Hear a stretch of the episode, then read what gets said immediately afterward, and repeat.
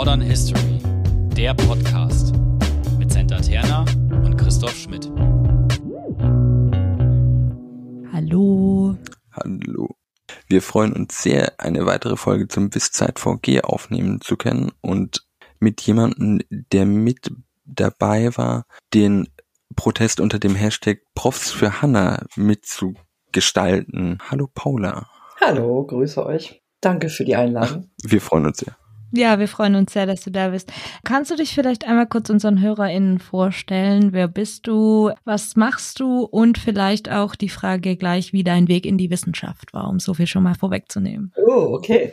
Ja, ich bin Paula Irene Wilhelm-Braslawski, so heiße ich akademisch. Ich bin Soziologin und ich bin seit 2008 äh, Professorin, ähm, habe eine Professur für allgemeine Soziologie und Gender Studies an der LMU in München. Ich äh, bin auch studierte und promovierte, also studierte Sozialwissenschaftlerin. Ich habe in Bochum an der Ruhr-Uni und in Buenos Aires studiert und habe dann in der Soziologie promoviert und habe fertig promoviert 1998. Also ich bin heute 54 Jahre alt und also fast 55. Bin seitdem auch in der Wissenschaft äh, immer auch gewesen. Ich habe äh, habilitiert an der Leibniz-Universität in Hannover, auch in Soziologie, hatte Gastprofessuren in Innsbruck und Gastdozentur in in der Schweiz, äh, in Fribourg und naja, so. Und ähm, ich bin in die Wissenschaft äh, gekommen, weil das quasi meine Familien-DNA ist, äh, ganz anders als bei den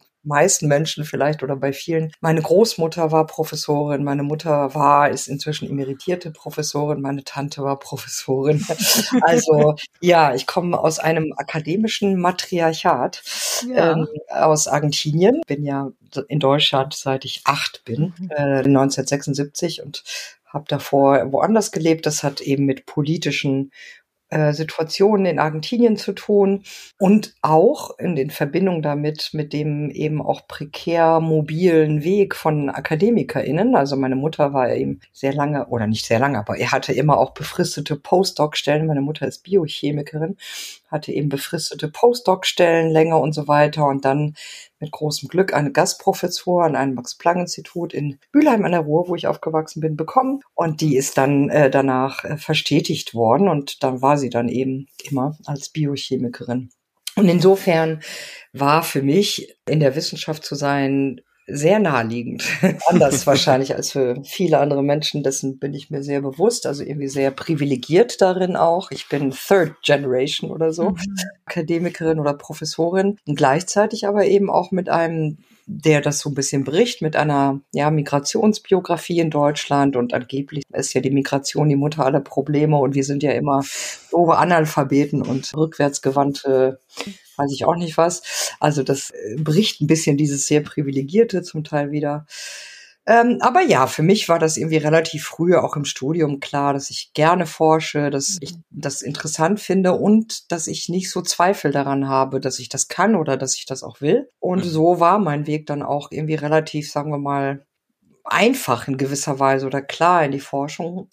Und die Themen haben sich dann ein bisschen so ergeben. Ähm, aber ich habe sehr früh schon angefangen, mich für die Themen zu interessieren, die mich heute noch auch beschäftigen in der mhm. Forschung, etwa so Körper und Gesellschaft, also das, was man als Biopolitik bezeichnet, mhm. diese Gender-Themen. Das ist schon ganz lange sozusagen mit und bei mir oder ich, ich bei diesen Themen.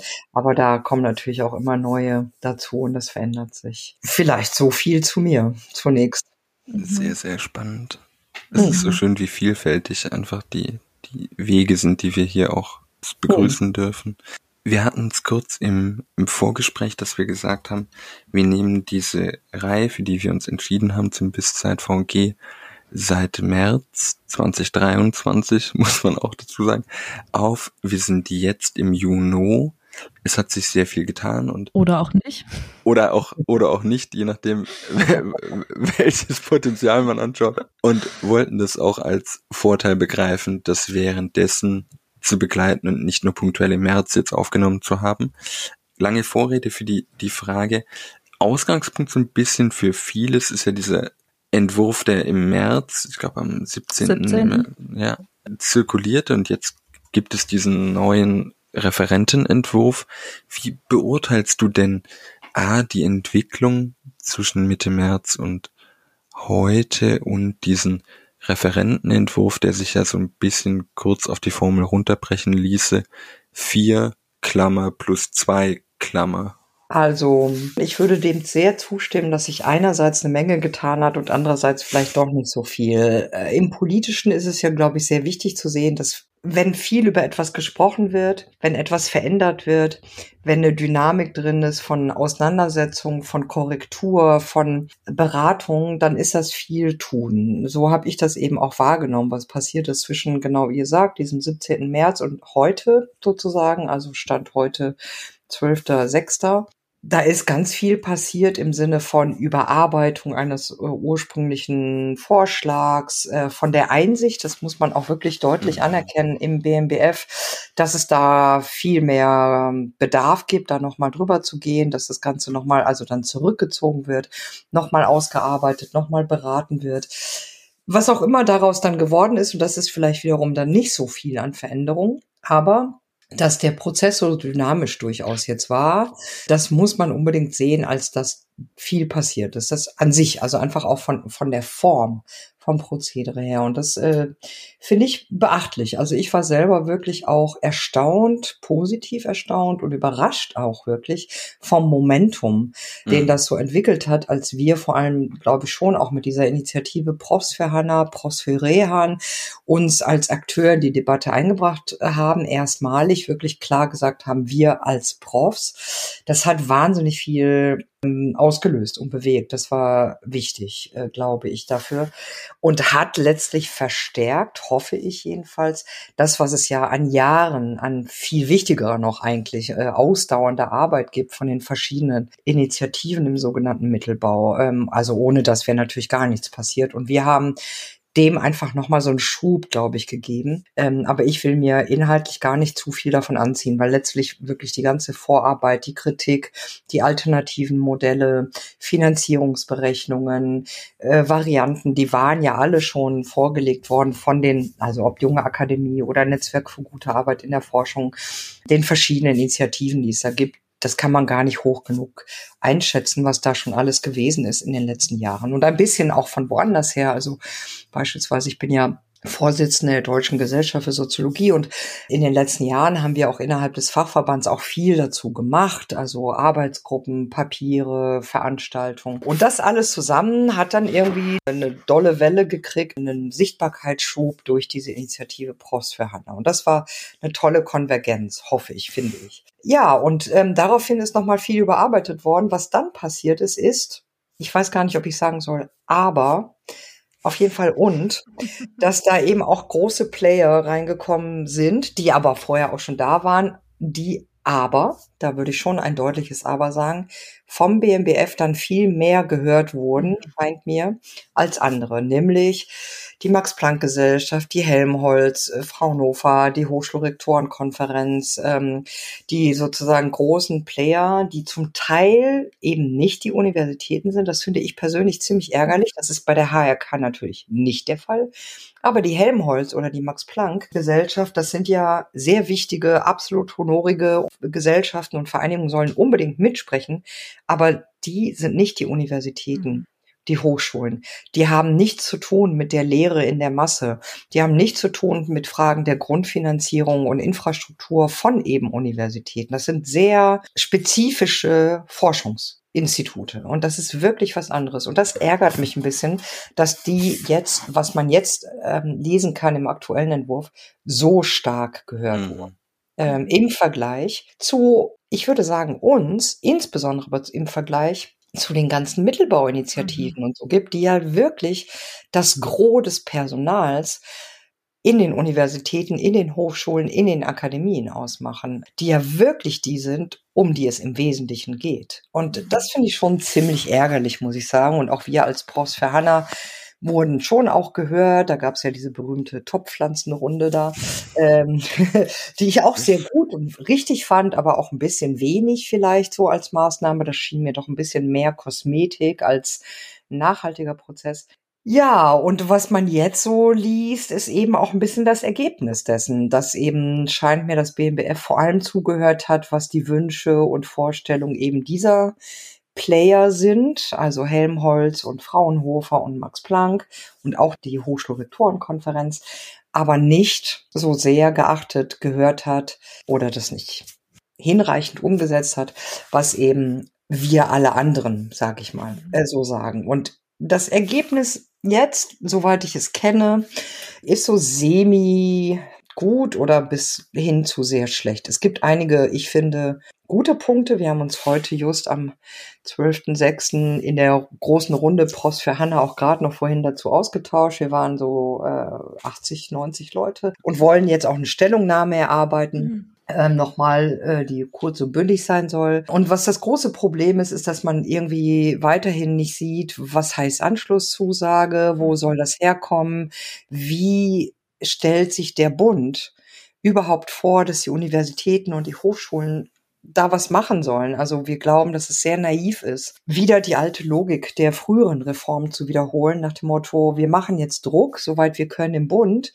Und dieser Druck heißt, die Universitäten werden nicht so viel begrenzen äh, wollen und werden wollen, dass Verträge möglichst lange laufen und werden dann Wege finden, Anschlussfinanzierung zu generieren und ähm, entfristete Stellen zu sagen, weil die gar nicht mit so kurzen Laufzeiten befristen wollen. Und wir sind der Überzeugung, dass das eine Verantwortungsverlagerung ist und dass auch nicht hinreichend Druck aufgebaut wird an die Universitäten und äh, Hochschulen Kurzum, wir glauben, dass, wie das jetzt formuliert ist, es doch zu viel Möglichkeit lässt, für die Universität und Hochschulen zu befristen weiterhin und eben halt kürzer nun zu befristen. Und wir sind sehr skeptisch, um es mal sozusagen grundsätzlich äh, so zu sagen. Was aber gut ist, finden wir, das wollen wir auch festhalten, ist, dass überhaupt das Thema Anschlussfinanzierung aufgekommen ist, dass das jetzt systematisch mitgedacht wird, dass erkannt worden ist, äh, wir können nicht so tun, als könnte man darüber nicht nachdenken oder so. Also diese Frage Anschlussfinanzierung systematisch adressiert wird, das halten wir für sehr richtig, aber noch nicht hinreichend ausgearbeitet, umgesetzt. Vielleicht so in der Kürze jetzt mhm. oder Länge. es ist ja auch ein Entwurf, nur als, als Nebensatz, den die Koalitionspartner in der Form nicht mittragen können ja. und wollen, wo man sich auch fragen muss, ohne Wertung, welche Kommunikation einfach außen und innen stattfindet, was da passiert und dass man trotzdem mit diesem Entwurf, der keinen Konsens findet in der Ampel, nach außen geht. Ja, ich bin äh, nicht Politikwissenschaftlerin und ich will auch nicht zu viel spekulieren, aber ich glaube, das ist auch genau so gewollt. Ich glaube nicht, dass das ein Malheur ist. Ich glaube nicht, dass das unüberlegt war. Mein Eindruck, das ist aber wirklich meine persönliche Interpretation und ich äh, mag total falsch liegen, ist, dass schon ähm, SPD und Grüne PolitikerInnen, die damit befasst sind, verstanden haben, äh, was sozusagen mhm. der Mittelbau im Gro will, welche Alternativen es gäbe, welche Forderungen erhoben werden, was sich machen ließe theoretisch und dass sie das auch aus durchaus politischem Kalkül auch ernst nehmen, weil die sagen, na ja, dann kann man da vielleicht auch eben dieses akademische Milieu auch äh, abholen und adressieren. Die FDP hingegen beharrt äh, auf so eine Art ja, ich würde schon sagen, irgendwie neoliberalen Überzeugungen, ich persönlich würde fast sagen Ideologien, dass Fluktuation toll ist, dass Befristung toll ist und gleichzeitig ein sehr paternalistisches Verständnis von die Professorin soll dann sagen, ob du überhaupt noch nach 300 Jahren Qualifikation yeah. hier bleiben darfst. Also auch diese Idee, dass man immer noch eine Ausbildung ist, wenn man promoviert hat oder so. Das ist, glaube ich, bei der FDP immer noch wirklich so eine Überzeugung. Und ich glaube, die haben gesagt, das ist eh so ein unwichtiges Thema für mhm. Landtagswahlen, für das politische Geschäft. Da machen wir jetzt mal einen Alleingang. Und wenn der nichts wird, mhm. auch egal. Weil interessiert ja kaum jemanden, außer uns halt. ja, ehrlich, das denke ich. Das ist ja mhm. jetzt nicht wie, was kostet Brot oder was, was kostet es an der Tankstelle oder Transgender, wo sich alle beteiligt oder betroffen fühlen. Das ist halt ein sehr komplexes, trockenes Wisszeit-VG. Und das interessiert wirklich nur politisch die Leute, die in der Uni sind mhm. oder in den Hochschulen, muss man ja so sagen. Das ist, glaube ich, als politische Klientel ziemlich vernachlässigbar. Und ich glaube, dass das das Kalkül ist, äh, im Moment zu sagen, dann machen wir das jetzt im Alleingang und wenn das nichts wird, dann auch egal. Mhm. Ja, ich, ich glaube auch, dass da ja ein Faktor wieder ist, was wir ja immer wieder hatten, so dieses man muss sich ja auch aktiv darüber informieren, damit man das überhaupt mitbekommt, was da los ist. Also selbst wenn man jetzt sagt, die Leute an den Unis interessiert es da praktisch, dann sind es ja aber oft auch nicht die Studis, weil die davon einfach auch gar nichts wissen. Also als ich an der Uni war, ich wusste davon nichts. So, dann hätte ich mich vielleicht dafür interessiert, aber da ist einfach ein wahnsinnig großes Informationsdefizit da. Ja, und das muss Studis auch nicht interessieren. Ehrlich gesagt, ich finde, das ist völlig okay und die sollen davon nicht belastet werden. Und es hat auch damit zu tun, dass Studis auch anders als vor Jahrzehnten, muss man sagen, sehr kurz an der Uni nur sind im Vergleich zu mhm. Diplom- und Magisterstudiengänge. In vielen Studienfächern, da waren auch die Studis länger an der Uni, hatten mehr Zeit auch für, keine Ahnung, Fachschaftsarbeit, politische Arbeit, Information. Die Leute sind jetzt sehr in Eile an den Unis, aus nachvollziehbaren Gründen, die ich gar nicht individuell zurechnen will, aber weil die Strukturen so sind und haben wenig auch Zeit, Ressourcen eben äh, rechts und links zu schauen, tun das trotzdem, aber dann gehört eben das nicht so dazu. Und ne, wenn du heute studierst, nimmst du natürlich die Leute wahr, die dich gerade unterrichten. Die sind halt immer auch ein paar Jahre dann da und das reicht dann meist auch. Ne? Weswegen mhm. ich auch diese Plakataktion, die äh, mhm. das Netzwerk in den letzten äh, Wochen dann gemacht hat, so gut fand. Also, dass man eben auch das einfach mal so deutlich macht an der Bürotür. Ich bin Hanna und mein Vertrag läuft noch so lange oder so. Aber ich finde wichtiger noch, dass die Leute im Mittelbau selber sich damit auseinandersetzen. Mhm. Es gibt eben auch sehr viele Leute, auch nachvollziehbar, äh, die ne, arbeiten, haben Verträge, sind in einem Projekt oder so und wissen auch das alles überhaupt nicht. Mhm. Woher auch? Ja. Und das, das glaube ich, hat sich ja ziemlich geändert in den letzten Jahren, dass darüber viel mehr gesprochen wird und vor allem die Profs auch sehen, dass wir, äh, also Tenure oder entfristete Profs, wir sind sowas wie 13 bis 15 Prozent des ganzen Geschäfts. Mhm. Und lange haben wir uns, also ich vielleicht nicht individuell, aber wir Profs oder die Profs haben sich ja für das Ganze gehalten, tun ja mhm. viele immer noch. Aber es setzt sich doch so lange seine Kenntnis durch, dass wir ein sehr spezieller Fall sozusagen sind und eben nicht der Normalfall in der ähm, in dieser akademischen Welt. Genau, und das hat sich schon in den letzten Jahren dank eben auch dieser ganzen Aktivitäten und ich kann es nur noch mal wiederholen, dank auch wirklich der enormen Arbeit Ehrenamt immer on top dieser euch, äh, also oder überhaupt der Mittelbaumenschen, hat sich das ja ziemlich geändert. Da ist viel mehr mhm. Bewusstsein dafür da. Ich finde auch, es ist so ein spannendes Doppelproblem. Also ich glaube, Erst heute hat wieder Robert Heinze den, den Tweet, den er glaube ich schon ein paar Mal geschrieben hat, getweetet, dass dieses Argument der besten Köpfe gar nicht in den STS, also das funktioniert an sich nicht, das als Argument trotzdem passiert und gleichzeitig auf eine, und das wollen wir mit dem Podcast ja auch tun oder mit dieser Reihe, dass gleichzeitig die Menschen, die vom Wisszeit VG betroffen sind, nicht gesehen werden. Man hat so ein personenlosen Geniekult, an dem man sehr viel mhm. argumentiert. Auch das MPI mit irgendwelchen Verweisen auf angebliche Nobelpreisgewinnende, die dadurch offenbar erhöht wurden, was zahlenmäßig auch nicht zu stimmen scheint. Und gleichzeitig vergisst man die Menschen. Und diese Doppelfigur ist so eine Spannung. Mhm, interessant, ja.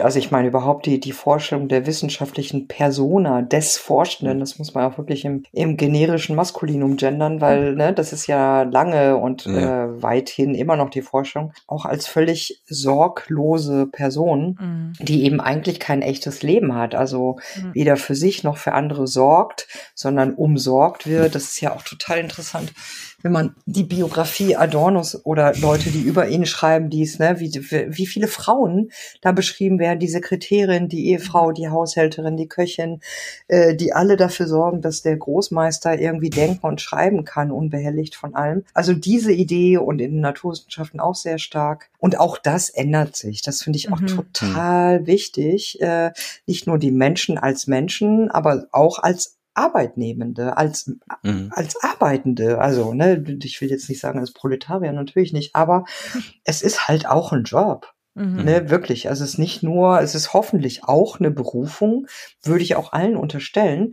Und darin ist es aber doch auch ein Job. Mhm. Also ein Job, der auch irgendwie in Einklang gebracht werden muss mit einem Leben ja, mit, mhm. mit Familie, mit, mit Miete bezahlen, mit, ähm, keine Ahnung, ja, was alles zu so einem Leben gehört. Und ich meine jetzt gar nicht irgendwelche Luxusallüren, aber ja, das, was man so Leben nennt. Und das ist auch lange einfach, also die ganze Struktur an der deutschen Universität, äh, auch an den Akademien und Hochschulen ist noch nicht hinreichend daran orientiert, dass es ein Job ist, sondern genau wie ihr oder wie du gerade gesagt hast, an so einer kultischen Idee von so einem Menschen, der das aus Berufung und nie fürs Geld macht und äh, nichts anderes im Leben tut als das und irgendwie so ein bisschen lebensuntüchtig von anderen versorgt wird. Das mhm. ist auch eine völlig falsche Idee, die auch noch den Aspekt hat, über den wir jetzt noch nicht gesprochen haben oder nicht sprechen, aber Machtmissbrauch natürlich yeah. auch. Ne? So eine yeah. unheimlich personalisierte Idee mit den in Deutschland extrem starken Abhängigkeiten, mhm. mit dieser klassischen Lehrstuhl- oder Professurstruktur.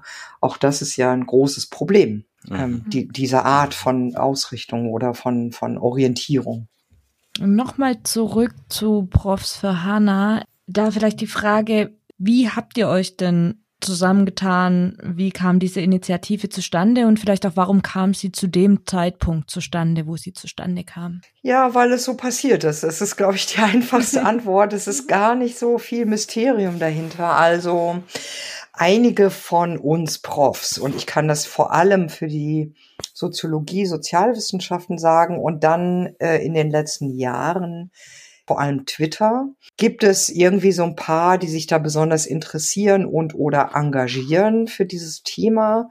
Und da gibt es schon länger regen Austausch. Und ich bin, und sicher andere auch, immer wieder angesprochen worden von besonders aktiven Menschen aus dem Mittelbau, ob Anbrei Bar oder früher Peter Ulrich oder viele andere, die immer gesagt haben, was ist jetzt? Macht doch mit und ihr als Profs und so weiter. Und mir war selber das ist meine Wahrnehmung. Immer klar, die Profs sind keine einheitliche Gruppe, sondern das Gegenteil. Mhm. Das gibt so viel unterschiedliche Standpunkte, Erfahrungen, Praxen, Kontexte, politische Haltungen bei den Profs. Niemand kann für die Profs oder so sprechen. Und äh, ne, vom DAV auch mal ganz abgesehen, der ja wirklich auch nochmal sehr speziell ist und mit dem wir uns alle nicht so richtig identifizieren inhaltlich, aber der rechtlich natürlich sehr wichtig ist. Und so, und dann war aber immer schon dieser, immer wieder dieser Adressieren, was ist mit den Profs und mach doch mit und so. Und wir sind so ein loses Netzwerk, also völlig lose, überhaupt total nicht organisiert, aber von Leuten, die sich auf Twitter natürlich wechselseitig gegenseitig schon länger wahrnehmen und miteinander sprechen und wechselseitig kommentieren und diskutieren auf Twitter.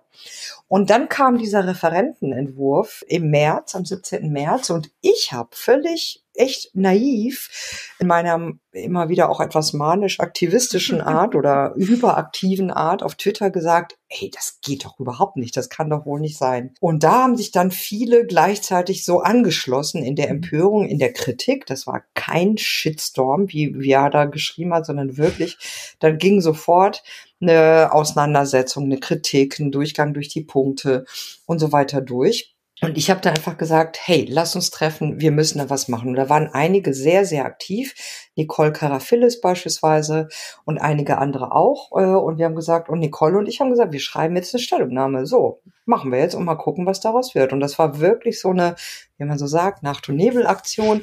Wir haben das innerhalb von 15 Stunden dann sozusagen eine in einer Nacht und am Vormittag gemacht, haben gesagt, so, das ist jetzt die Stellungnahme, mal gucken, wer sie zeichnet.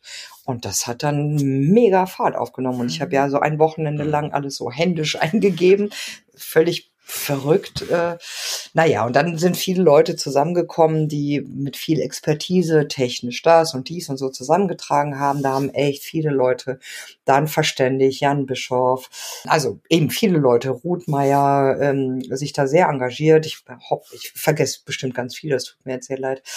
Und wir haben uns per Zoom ähm, verabredet mhm. und getroffen. Und ich glaube, bei einem der ersten Zooms waren irgendwie knapp 200 Leute oder so. Das ist ziemlich unerhört. Und dabei haben wir aber eben auch festgestellt, was ich immer schon wusste, dass je nachdem, in welcher Disziplin, je nachdem, wie alt, je nachdem, in welchem Bundesland, je nachdem, in welcher Institution, je nachdem, in äh, welchem akademischen Alter und so weiter man ist, sind die Erfahrungen und die Perspektiven und die Ideen, wie es gehen sollte, so unterschiedlich. Mhm. Das muss man einfach wirklich, wirklich sagen. Die meisten Kolleginnen, habe ich den Eindruck, Profs sind sehr unzufrieden mit der Situation, wie sie ist und wissen und finden, es muss sich echt was ändern. Aber was das heißt und woran es liegt, da geht's sehr auseinander. Das muss man sehr ehrlich sagen. Also es gibt Leute, die merken ja jetzt erst, keine Ahnung, weiß ich nicht, wie befristet der Mittelbau arbeitet. Es gibt Leute, die denken, dass sie eine Mitarbeitendenstelle an der Professur haben. Das ist super viel und ganz toll.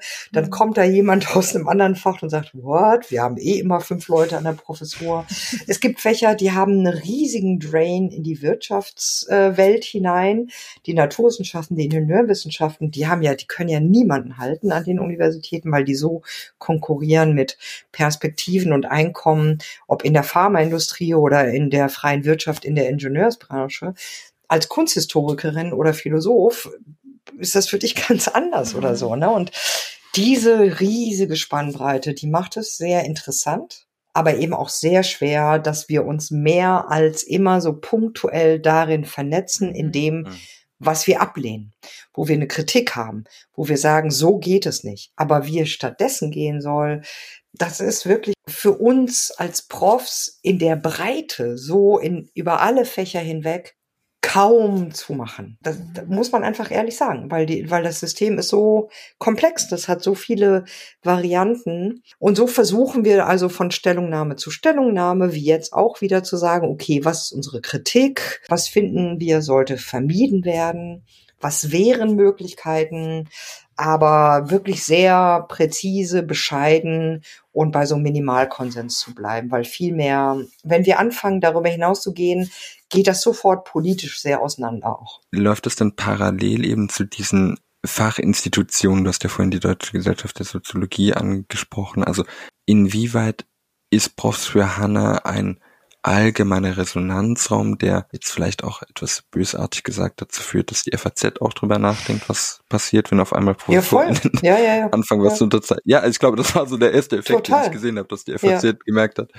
Aber dass jetzt dann doch wieder, also dieser Resonanzboden immer wieder genutzt werden muss, um diese Fachsektionen, diese Fachgesellschaften anzustoßen oder da irgendwas rückzuholen? Oder wie, wie ist das Verhältnis von, von diesen weiß ich gar nicht. Also die, die ähm, wissenschaftlichen Fachgesellschaften sind auch wiederum genau an der Stelle sehr, sehr, sehr unterschiedlich. Mhm. Es gibt Fachgesellschaften, die hauen quasi alle zwei Wochen Stellungnahmen zu Sachen raus. Ich glaube, also ich weiß gar nicht genau welche, aber es gibt, sagen wir mal, Fachgesellschaften, die, die, die machen sehr viele Stellungnahmen die Juristen mhm. zum Beispiel, die kommentieren alles Mögliche.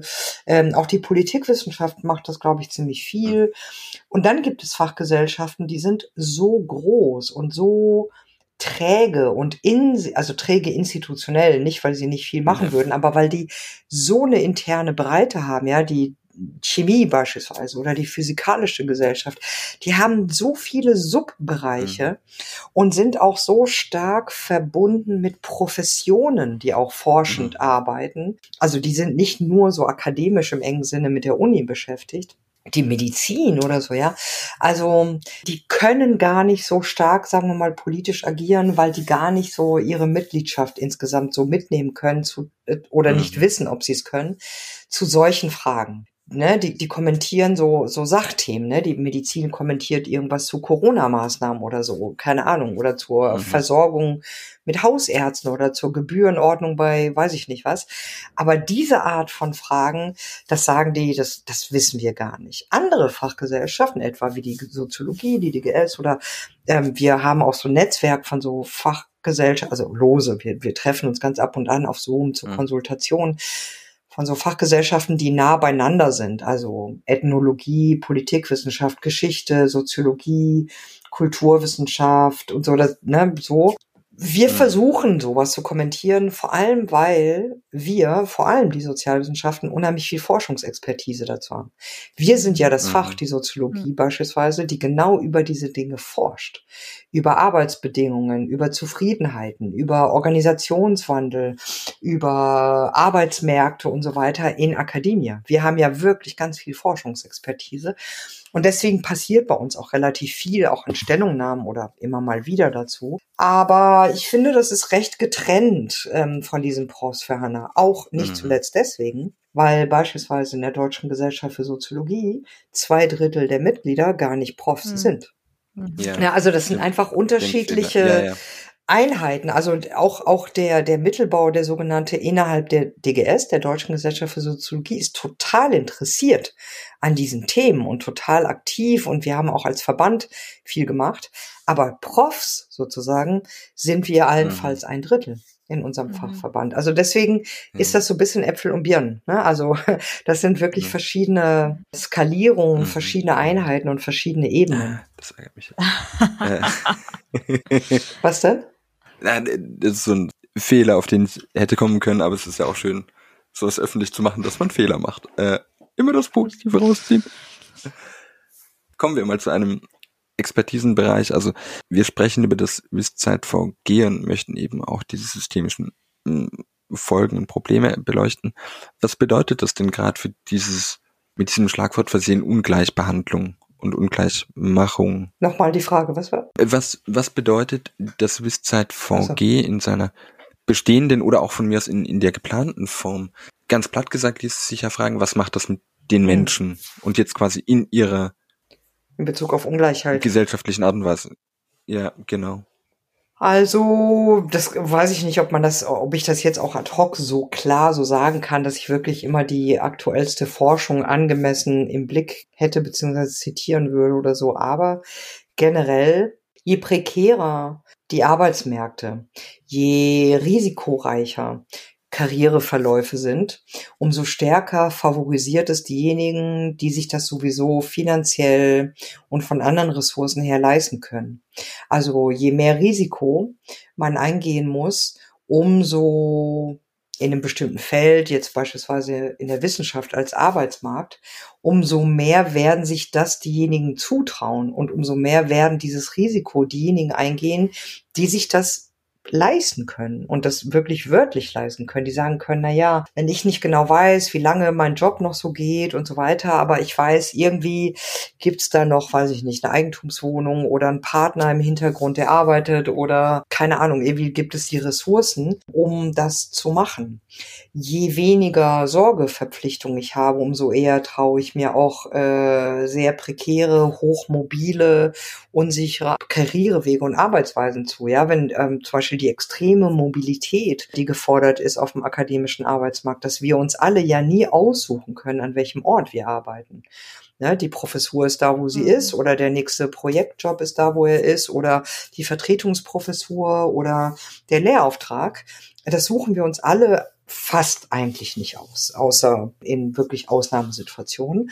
Und das kann man schlecht, wenn man auch gleichzeitig insbesondere zum Beispiel für kleine Kinder zuständig ist oder eine Beziehung, eine Partnerschaft hat mit jemandem, der die sehr ortsgebunden ist und so weiter. Also dann äh, stellt sich eben die Frage, wie kann man eine Familie aufrechterhalten, von Freundschaften und Bekanntschaften mal ganz zu schweigen, wenn man zum Beispiel beide pendelt. Also wir hatten die Situation ähm, so, ja, wir sind jetzt mit meinem Ex-Partner äh, beide parallel akademische Karrieren gemacht. Der ist Prof in Marburg und ja, also einer von uns musste immer pendeln. Wir waren 26 Jahre ein Paar. Wir haben uns kennengelernt ähm, am Anfang jeweils unserer Promotionszeit. Und von diesen beinahe sechs oder 24, 25 Jahren hatten wir zweieinhalb oder anderthalb, ich glaube zweieinhalb Jahre am selben Ort äh, mhm. unsere Jobs. Mhm. Ja, und das ist äh, ganz lustig irgendwie mit dem Pendeln. Das ist auch nicht nur schlimm, aber es ist natürlich eine Zumutung mhm. für alle Beteiligten, der Kinder inklusive. Mhm. Oder wenn man ältere mhm. Angehörige hat oder oder oder oder ne Freundschaften und so weiter. Also das ist auch etwas, was sozusagen man dann eher macht, wenn man irgendwie eine Zuversicht hat, dass sich das lohnt, wenn man sich das leisten kann. Auch die Kosten, die das Pendeln äh, mit sich bringt, auch finanziell. Äh, und natürlich gibt's Pendlerpauschalen und so, aber das, äh, das holt das alles nicht wieder ein. Mhm.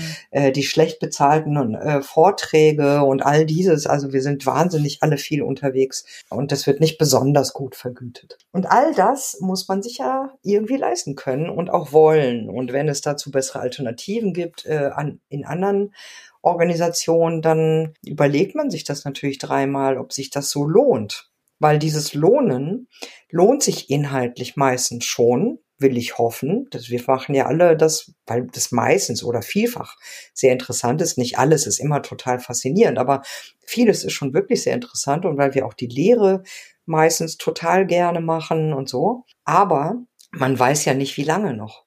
Mhm. Und das Nadelöhr für mhm. die Entfristung ist so klein, mhm. das ist so krass und also so überzeugt zu sein, dass man das darauf ankommen lässt kann ich mich nur wiederholen. Das können wirklich nur diejenigen, die sagen, na ja, wenn es da nichts wird, macht es nicht so viel. Mhm. Ist nicht so schlimm, weil ich habe Alternativen, weil ich habe eh Geld, weil ich habe einen Partner, der genug verdient oder was auch immer. Insofern verstärkt es Ungleichheiten. Diese prekäre Situation verstärkt Ungleichheiten massiv, die sich auch noch ergeben aus der extrem kompetitiven Form unserer Jobs. Ne? Wir sind ja immer im Wettbewerb. Alles, was wir tun, mhm. fast alles, was wir tun, außer die Lehre vielleicht, geschieht ja wesentlich auch im Modus eines Wettbewerbs. Man bewirbt sich für eine Konferenz, man bewirbt sich für einen Job, man bewirbt sich also im Sinne von Reviews und Forschungsmittel, Gelder, man beantragt Geld, man beantragt eine Publikation, wenn man so will, ja, und so. Also man wird immer begutachtet und kompetitiv vergleichend ja auch bewertet. Mhm. Und auch das ist ein großer Hazard, wie Max Weber gesagt hat. Also das ist auch ein großes Risiko immer wieder. Gelingt es, gelingt es nicht? Kriege ich noch eine Publikation unter?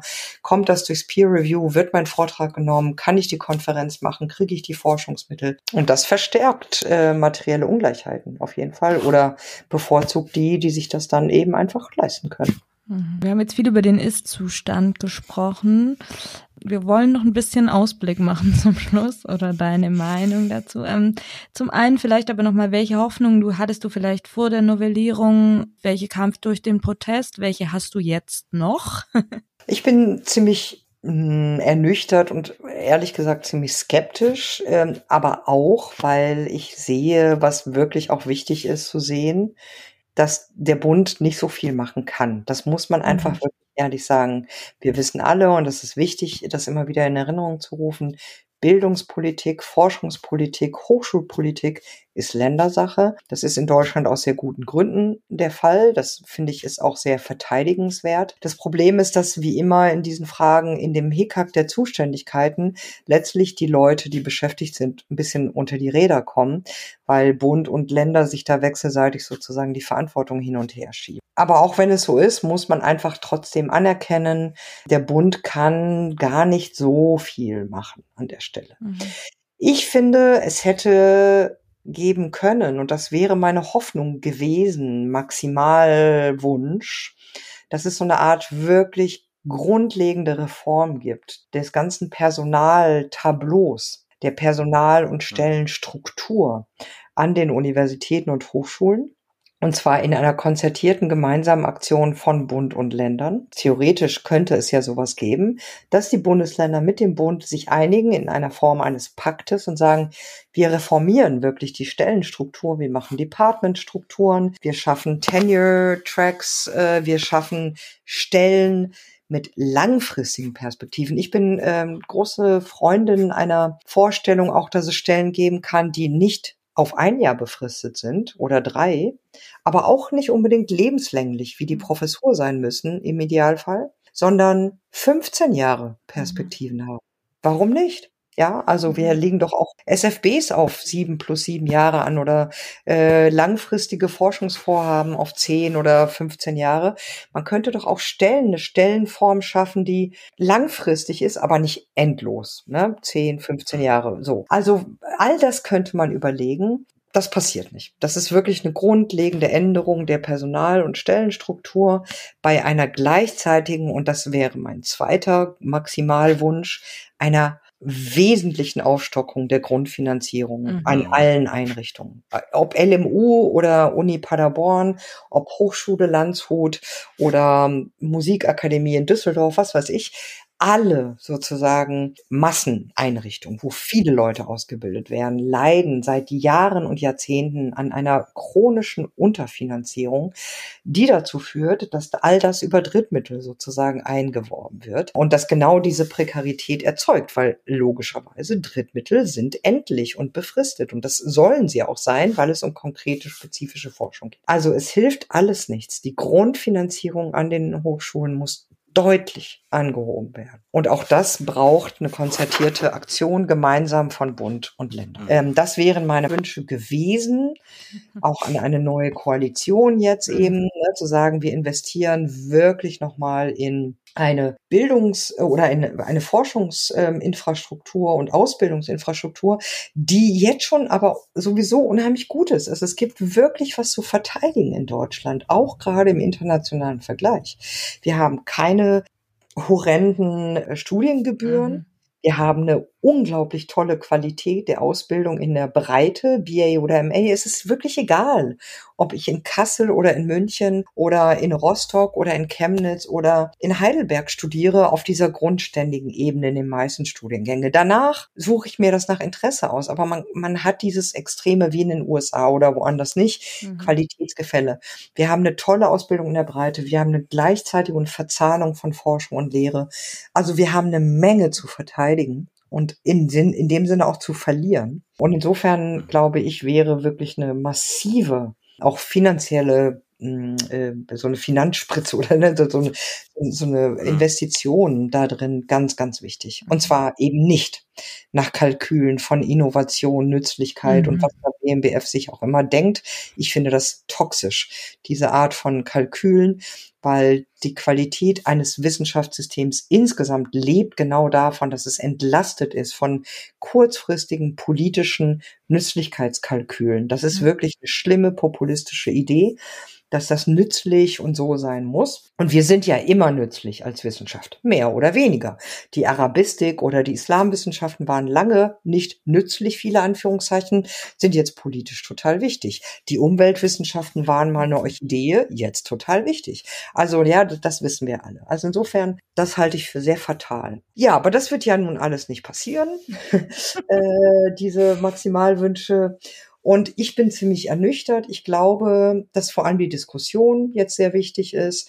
Und ich glaube, es ist sehr wichtig, ähm, dass klar geworden ist, dass es um Arbeitsformen und Arbeitsverträge, Arbeitsbedingungen geht und dass da vieles, vieles im Argen liegt. Ich glaube, es ist wichtig, dass deutlich geworden ist, dass es ein System, was wirklich immer am Rande operiert und nicht gut läuft. Und ich hoffe, dass es jetzt konkret gelingt, irgendwie eine, eine Form dieser Befristungsregelungen zu machen, die dem ja, System nicht schadet, sondern zu mehr Perspektiven führt früher. Also früher als bislang oder so. Aber ich bin eigentlich ziemlich unzufrieden, muss ich sagen, weil ich glaube, es wäre mhm. das vielleicht noch als ähm, letzte Bemerkung. Mein großer, großer Wunsch auf so einer, sagen wir mal, kulturellen Ebene wäre es, dass wir in Deutschland endlich mal wegkommen von der Idee, dass Leute, die Postdocs sind, noch in einer Qualifikationsphase mhm. sind. Also mhm. wirklich, es muss mal gut sein. Die Leute sind alle qualifiziert mit Ende einer Dissertation, haben sie gezeigt, ich bin qualifiziert zum wissenschaftlichen Arbeiten. Mhm. Alles, was danach kommt, wird kompetitiv evaluiert. Ob dein Aufsatz gut genug ist, ob dein Forschungsmittelantrag gut genug ist, ob deine Lehre gut genug ist, ob deine Admin-Qualitäten in der Selbstverwaltung gut genug sind, äh, ob du mit dem Stress umgehen kannst. Aber es braucht wirklich nicht Mami und Papi, Professores, die dir noch zehn Jahre später erst sagen, hm, mal gucken, ob du gut genug bist. Mhm. Diese Idee, dass die Leute so paternalistisch überprüft werden müssen, noch ein paar Jahre lang, ob sie drin bleiben können oder nicht, die halte ich für fatal. Aber ich sehe nicht, dass es diesen Sinneswandel gibt. Zu der hm. positiven oder negativen Prognose kommen wir gleich traditionell in unserer Abschlussfrage. Uns würde noch interessieren, um auch nochmal diesen, diesen persönlichen Moment reinzuholen, den wir oder in der Vielzahl auch unserer Gäste zu haben.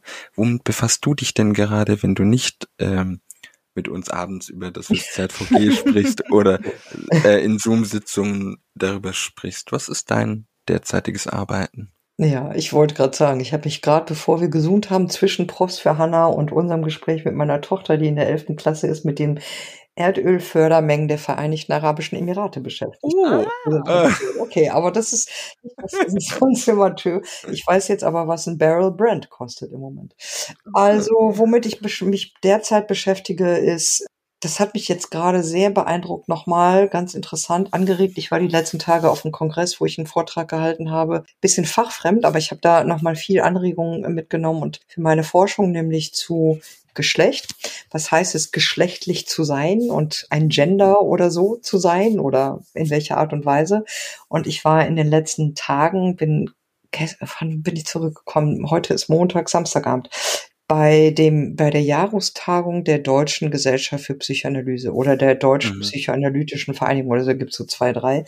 Und das war total interessant, also sehr anregend, sehr befremdlich und wirklich sehr produktiv irritierend für mich und ich glaube ich für die auch.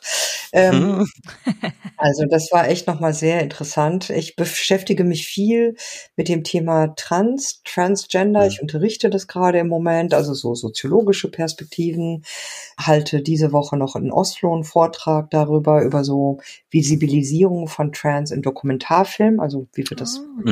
so verhandelt. Ähm, und ich habe ja früher viel, und das ist so ein, ein Thema, das mich immer wieder beschäftigt, äh, mich beschäftigt mit Schönheits-OPs und kosmetischer Chirurgie mhm. und in diesem Sinne auch interessiert mich auch in diesem Sinne eben diese Transgender-Thematik, also die Fixierung auf OPs, nicht so sehr bei den Menschen, die trans sind selber, auch nicht im Aktivismus, aber die Sichtbarkeitsrahmen in den Medien sind ganz stark auf OPs mhm. mhm. fokussiert. Das ist eine ganz komische oder interessante Verengung auf diese Frage von OP. Also das beschäftigt mich sehr. Ansonsten versuchen wir gerade einen großen Forschungsverbund, wo ich Sprecherin bin, äh, durchzukriegen und sind kurz davor zur Familienforschung interdisziplinärer Art, einen bayerischen Forschungsverbund. Ähm, ich äh, möchte da gerne ein Forschungsprojekt machen zu nicht romantischer Elternschaft und mhm. Familien, also Form von Elternschaft, die nicht gründen darauf, dass die Eltern ein Paar sind oder mhm. waren, sondern wo Freundschaften oder Bekannte oder Leute sich zusammentun, um gemeinsam ein Kind zu haben oder Kinder großzuziehen, aber nicht als romantisches Paar. Da sind ganz mhm. tolle andere Leute noch mit anderen Teilprojekten, ganz verschiedene rechtswissenschaftlich, kultur, sozialwissenschaftlich, epigenetisch und so, also das. Genau, und was mich auch noch sehr interessiert, da machen wir dieses Jahr auch noch eine ganz tolle, kleine, sehr feine Tagung zu Sex, Gender, Gender, Sex, vor allem in der biomedizinischen, biowissenschaftlichen Forschung. Mhm. Das ist ganz interessant. Also zur Verschränkung von ja Sex und Gender, wenn man so will, also sowas wie biologischem und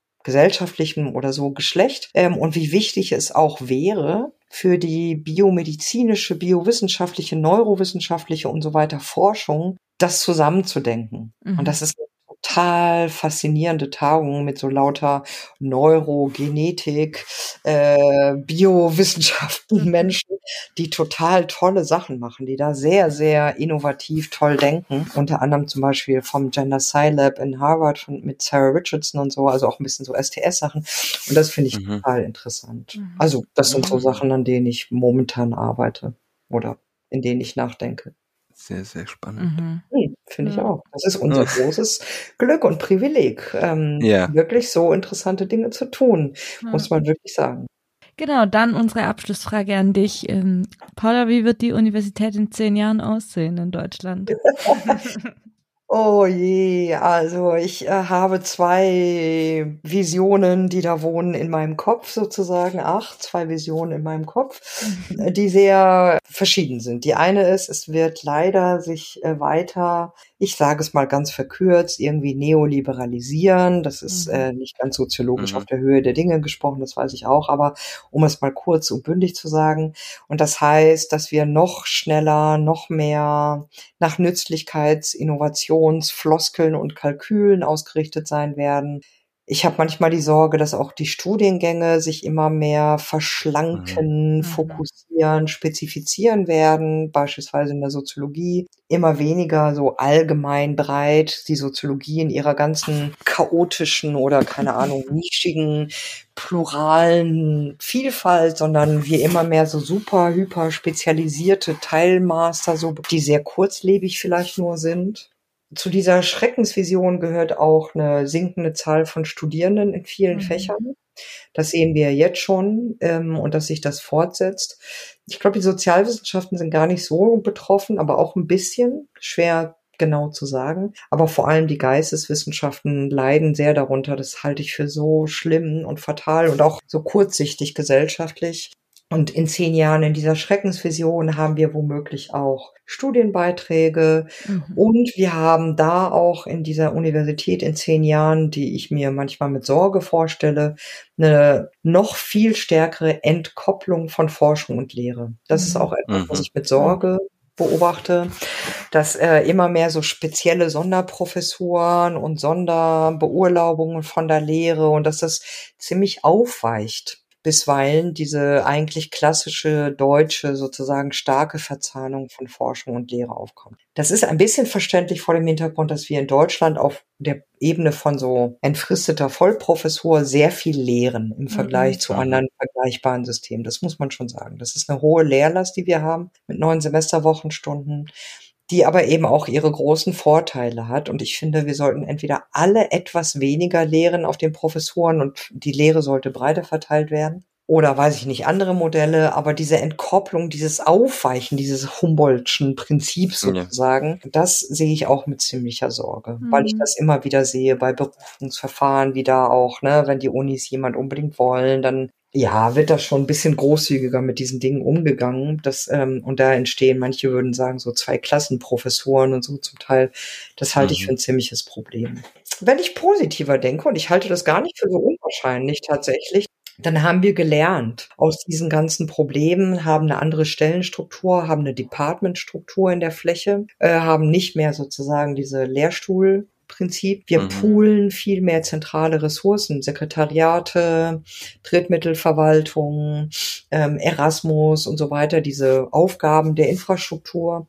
Das wird dann gepoolt, das wird über Professoren hinweg gemeinsam in Geschäftszimmern gemacht. Aufgaben werden gepoolt. Wir haben eine viel höhere Grundfinanzierung. Ich halte mhm. das auch gar nicht für abwegig, muss ich äh, so sagen. Ich glaube, das sehen viele Leute, dass das notwendig ist. Und wir haben idealerweise eine viel frühere Option Optionen so von Tenure-Perspektive. Mhm. Es war wirklich schon zu Beginn von Postdocs, nicht erst nach vier plus zwei plus bla bla irgendwas, sondern wirklich sehr früh schon mit äh, Leistungsvereinbaren, wo du sagst, okay, das sind die Kriterien für deine Zwischenevaluation und wenn das klappt, dann hast du Tenure oder eine langfristige Option. Und ich halte das für gar nicht so unwahrscheinlich, weil der Brain Drain und der Fachkräftemangel und äh, die Prekarität wird sich auswirken mhm. und die wird mhm. besser werden in den nächsten Jahren und ich glaube, da werden Leute kreativ werden, hoffentlich in eben eine Richtung, die nachhaltig ist und mhm. hoffentlich nicht in eine Richtung, die eben noch mehr prekarisiert. Vielen Dank. Danke euch. Vielen Dank für die Gelegenheit und tolles Format, das ihr hier macht. Falls ihr Kritik an uns oder Fragen habt, oder Lob, gerne auch Lob. Oder Themenwünsche. Gast sein wollt. Dann dürft ihr euch gerne bei uns melden, entweder auf Twitter unter houseofmodhist. Oder ihr könnt uns eine E-Mail schreiben. Dort ist unsere E-Mail-Adresse houseofmodernhistory at gmail.com. Genau, steht beides in der Beschreibung unten drin. Wir freuen uns auf Feedback. Bis zum nächsten Mal.